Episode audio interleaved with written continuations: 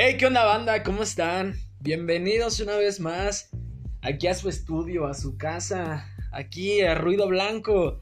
La verdad es que estamos muy felices porque estamos de vuelta. Ya teníamos un par de días que no habíamos tenido la oportunidad de subir nada de contenido, pero aquí estamos con todo. La verdad es que estamos muy muy contentos aquí en el estudio de poder grabar un episodio nuevo y sobre todo que han recibido muy bien estos episodios. Muchas gracias muchachos, muchachas, muchaches. Porque la verdad es que no esperábamos que nos recibieran tan bien. La verdad es que ya tenemos algunas cuantas reproducciones ahí en Spotify y desde la misma plataforma de Anchor. Así que chicos, eh, no se vayan, quédense con nosotros. Y acuérdense que esto es ruido blanco.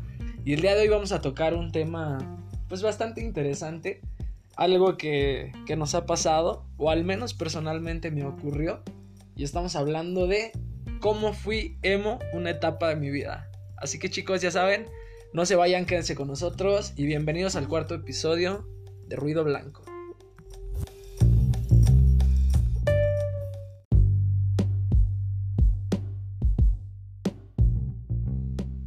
Y así es chicos, pues bienvenidos a este segmento de Ruido Blanco en el cual vamos a hablar acerca pues, de un tema que, que se me hizo bastante interesante abordar y por el que algunos, no estoy generalizando, pasamos durante la época de la secundaria. ¿Cómo no? Estamos hablando acerca de la cultura emo. Todo este movimiento que surgió allá más o menos por el 2005, 2006 aproximadamente. Estoy hablando de esta subcultura o tribu urbana que surgió o tuvo sus orígenes en la ciudad de Washington, D.C., en Estados Unidos. ¿Cómo fue que se dio esta subcultura? Pues surge a raíz de, torno a la cultura del punk, por la que aquí en México particularmente hubo muchos problemas, porque estaban peleadas, ya saben, famosas tribus urbanas, que los góticos contra los punks y todo esto. Sin embargo, algo que hay que aclarar y algo que no muchas personas saben es que en torno a todas estas subculturas existen ciertas eh, particularidades de las cuales vamos a abordar en este podcast. ¿De qué estoy hablando? Estoy hablando acerca del riesgo de suicidio que existe en estas tribus urbanas, eh, las cuales engloban eh, a los emos, los góticos y algunas subculturas del metal. esto no lo estoy diciendo yo, son datos 100% verídicos. Y estos, estos datos nos los proporciona la Clínica de Psicología de Gran Bretaña. ¿Qué es lo que nos está diciendo eh, la Clínica de Gran Bretaña? Es que había un alto riesgo de autolesionarse, pero por ciertas causas que hasta el día de hoy siguen marcando algunas tendencias. Estoy hablando acerca del estrés, eh, los estigmas que se tienen socialmente, el odio que se le tiene a ciertas personas y así de igual manera como la victimización que se está eh, provocando en torno a todas estas subculturas. ¿Qué es lo que nos está provocando como tal? Eh, nos provoca una conducta autolesiva. ¿Qué quiere decir esto? Que te estás haciendo daño a ti mismo o que regula eh, de cierta manera el malestar emocional que tienen estas personas. Esto en caso de que sea totalmente cierto. ¿Y de qué estamos hablando? Pues de que no sea una depre una depre falsa, ¿no? Como muchas personas los habían, eh, pues malinterpretado de cierta manera aquí en, en, México, ¿no? ¿Qué estoy hablando de esto? Pues que te cortabas o te lesionabas, pero pues porque no era en realidad que tuvieras un problema, pues grave, sino que en realidad, pues querías llamar la atención o, pues no sé, situaciones de ese estilo. Eh, ¿Por qué estoy hablando de esto? Pues porque particularmente conmigo me pasó en la secundaria, ¿no? Y no es que seas muy maduro emocionalmente en esa etapa. Yo creo que ninguno de nosotros lo hemos sido en esa etapa. Así que, pues yo creo, digo, hasta el día de hoy me atrevo a decir que muchas de las cosas o de las conductas que tenía en ese entonces, pues yo creo que eran más allá eh, por llamar la atención, un tanto así, que por el hecho de, pues de tener un problema depresivo o situaciones así, ¿no? Eh, situaciones así estoy hablando acerca del bullying, por ejemplo, que surgían... Eh, el bullying siempre ha estado en todo momento, ¿no? Pero particularmente cuando surgieron los emos, pues todo el mundo tenía miedo de eso, ¿no? Yo recuerdo que en las noticias o en el radio demás, medios de comunicación, pues se hacía, ¿no? El, llamado hacia los padres de familia, inclusive a otros sectores de la sociedad, a que a que tuvieran cuidado con estas personas, ¿no? Porque eran como suicidas o tenían tendencias a, a lastimarse a sí mismo y a otras personas. O hubo un mal rumor por ahí de que los Pong se mataban emos en la calle y un rollo así. Y particularmente todo esto surge por pues el crecimiento en la tecnología en ese entonces. Yo creo que algunos de ustedes recordarán, si no es que yo creo que estoy totalmente seguro de que se acuerdan de ello, de que empezaron a surgir pues los teléfonos inteligentes como tal, ¿no? Eh, yo me acuerdo, por ejemplo, que tenía un, un Sony Ericsson, ¿no? Un, un W600. ya bastante tiempo de eso.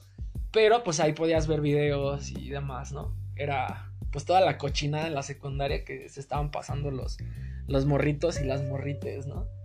Eh, particularmente recuerdo mucho un video que se hizo viral en ese entonces de una morra que yo creo que ustedes se acordarán de eso, de una morra a la que le tiraban como, como una piedra en la cabeza y, y se moría, ¿no? Y decían en, ese entonces tal vez una mala información de que pues era emo la chava y la habían perseguido y demás y la habían matado por ser emo, ¿no?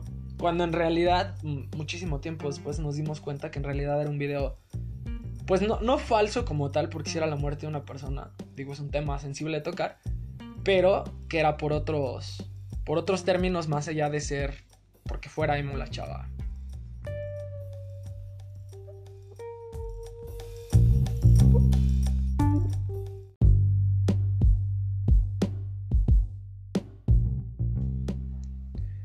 Pero como bien lo mencionábamos, pues se vino el auge de la tecnología en esos años. Inclusive yo creo que me atrevo a decir que fue de los primeros contactos que esta generación en México, hablo de las personas que tenemos ahora entre 20 y 27 años, me atrevo a decir, que tuvimos ese contacto particular con la tecnología y el crecimiento de las redes sociales, ¿no?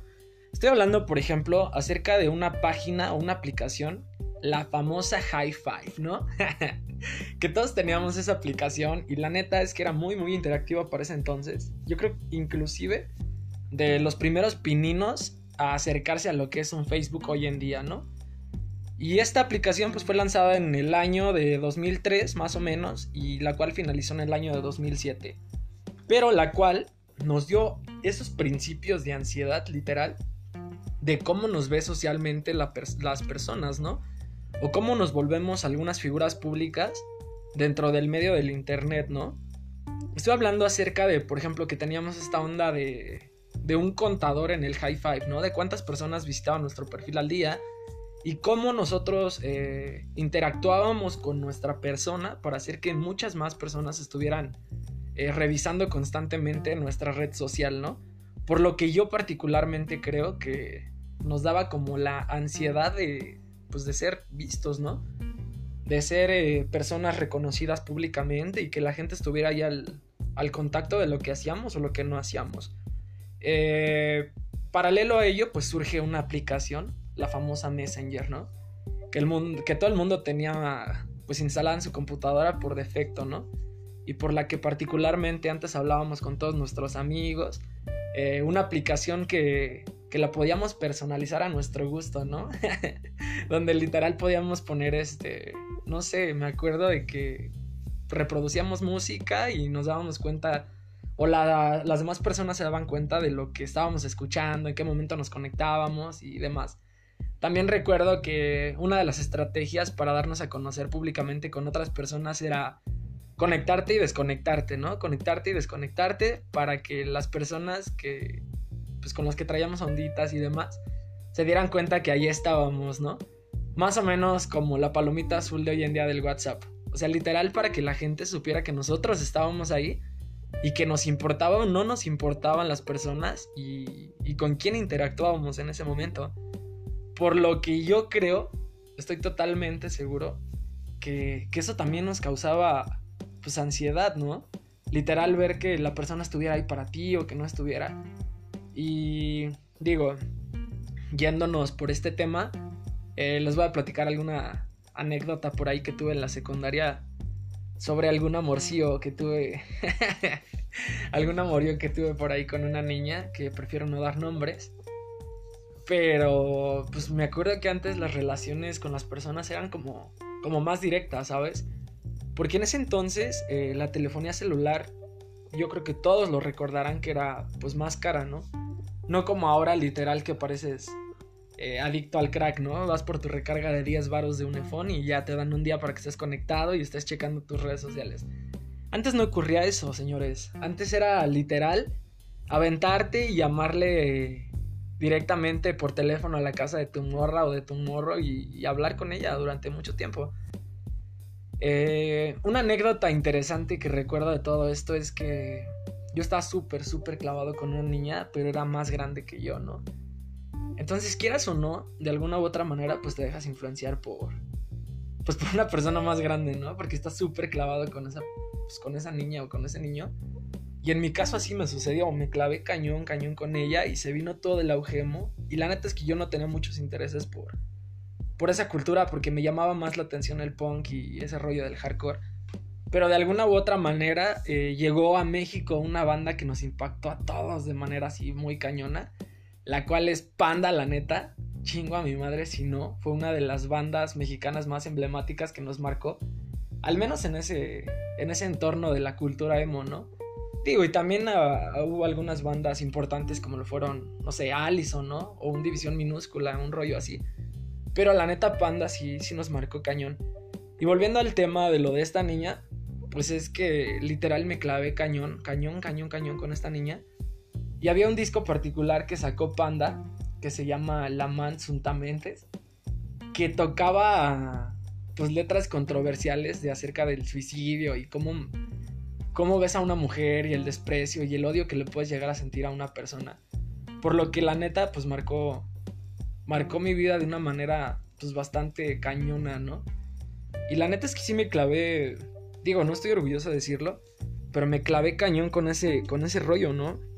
O sea, literal hasta el punto que yo recuerdo que en la secundaria eh, rompía los, los sacapuntas para quitarle las navajas y con un desodorante de, de Sprite, no sé, llámese como quieran llamarle, no sé, alguna marca en específico.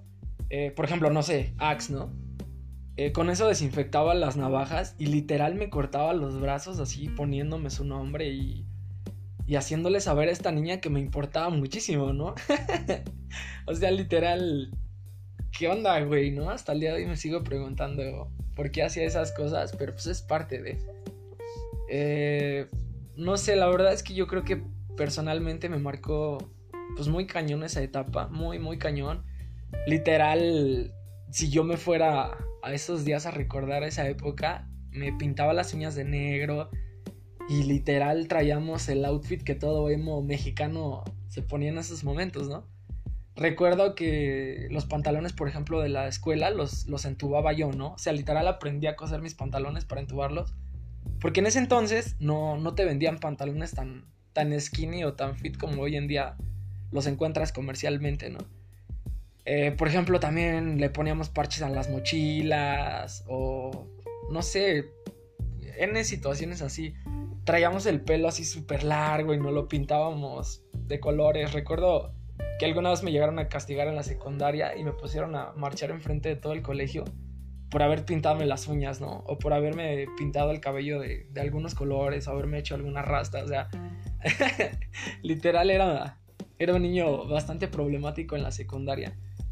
Eh, recuerdo también una vez que me clavé muchísimo con esta niña y le marcaba a, pues a su casa, ¿no? Durante todas las noches desde el teléfono de mi casa. Y era como meternos en un problema porque sus papás no me querían como tan cerca de ella porque según yo era una mala influencia para su hija. Pero pues nada que ver. a lo que me orilló pues a marcarle posterior de mi casa a su teléfono celular. Pero como les comentaba, pues hace un tiempo la telefonía era pues era más cara, por lo que hacer llamadas desde tu casa hacia un teléfono celular o un teléfono privado pues era más caro. Y recuerdo que en alguna de esas tantas ocasiones pues llegó un recibo a la casa bastante caro, por lo que fue una cagada que me pusieron increíble en la casa, ¿no? Recuerdan ese entonces que llegó, creo que un recibo como de 5 mil pesos por llamadas a teléfono celular. Y no, pues ya sabrán, ¿no? Literal se me acabó el mundo, me castigaron y así. Lo que yo no sabía es que o sea, al siguiente bimestre de pago al teléfono, llegaron otros 3 mil pesos más por llamadas al celular. ¿Y qué fue lo que pasó? Señores, ustedes sabrán, pues la cagada de mi vida. Pero sí, más allá de eso, pues fue que saliendo de la secundaria, pues ella entró a la prepa, conoció gente más grande que yo y así, y pues ya, se terminó la relación. Pero recuerdo que en ese entonces, pues las relaciones eran más como bonitas, ¿sabes? Como más sinceras, como no tanto de, fajes y sexo y esas cosas, sino como de cartitas y te quiero y cositas así. O sea, y recuerdo que hubo un tiempo que estuvo muy cabrón, que fue un auge así, cañón, cañón, cañón, que salieron las plumas de gel, ¿no? O sea, tú que me estás escuchando, si la neta tu morro o tu morra jamás te escribieron una carta con plumitas de coco de gel, güey, tengo que decirte que esa persona nunca te quiso. Pero a pesar de ello, pues, pues, las cosas siguen, ¿no?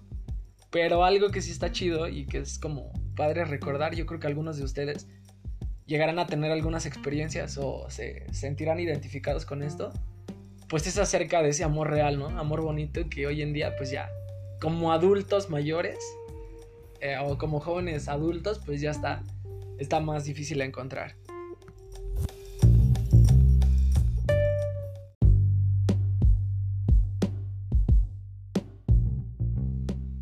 Y así es chicos, como nuevamente les comparto una anécdota más acerca de lo que ocurrió durante mi etapa, eh, pues emo en la secundaria, ¿no?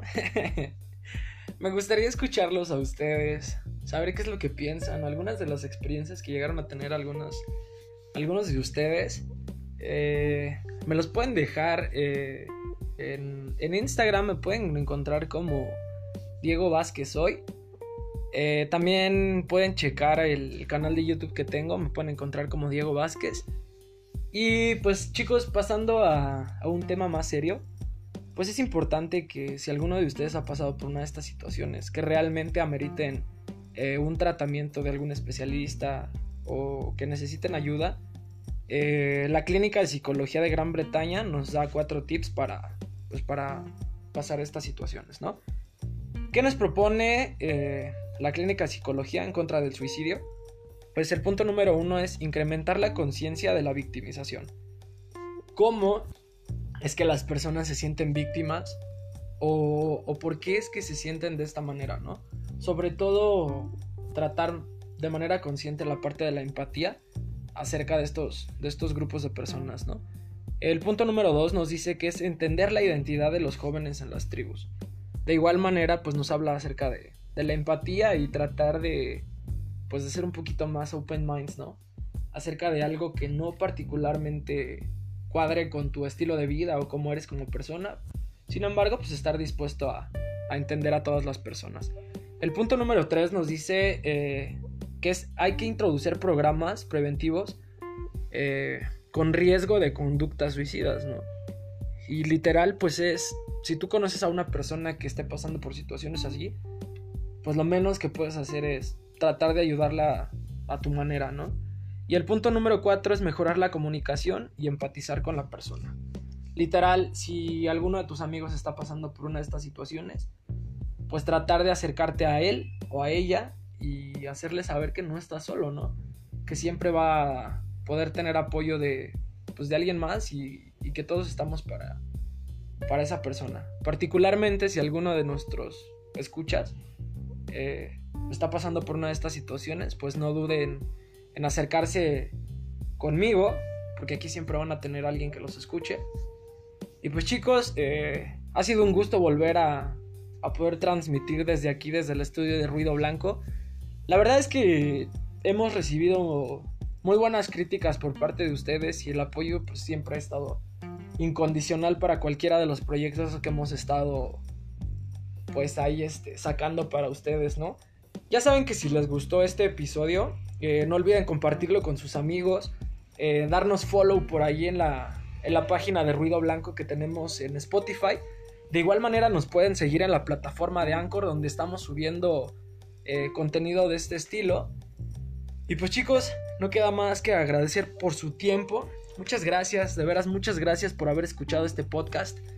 Eh, pues nada chicos, ya saben, eh, cuídense mucho, que están de lo mejor.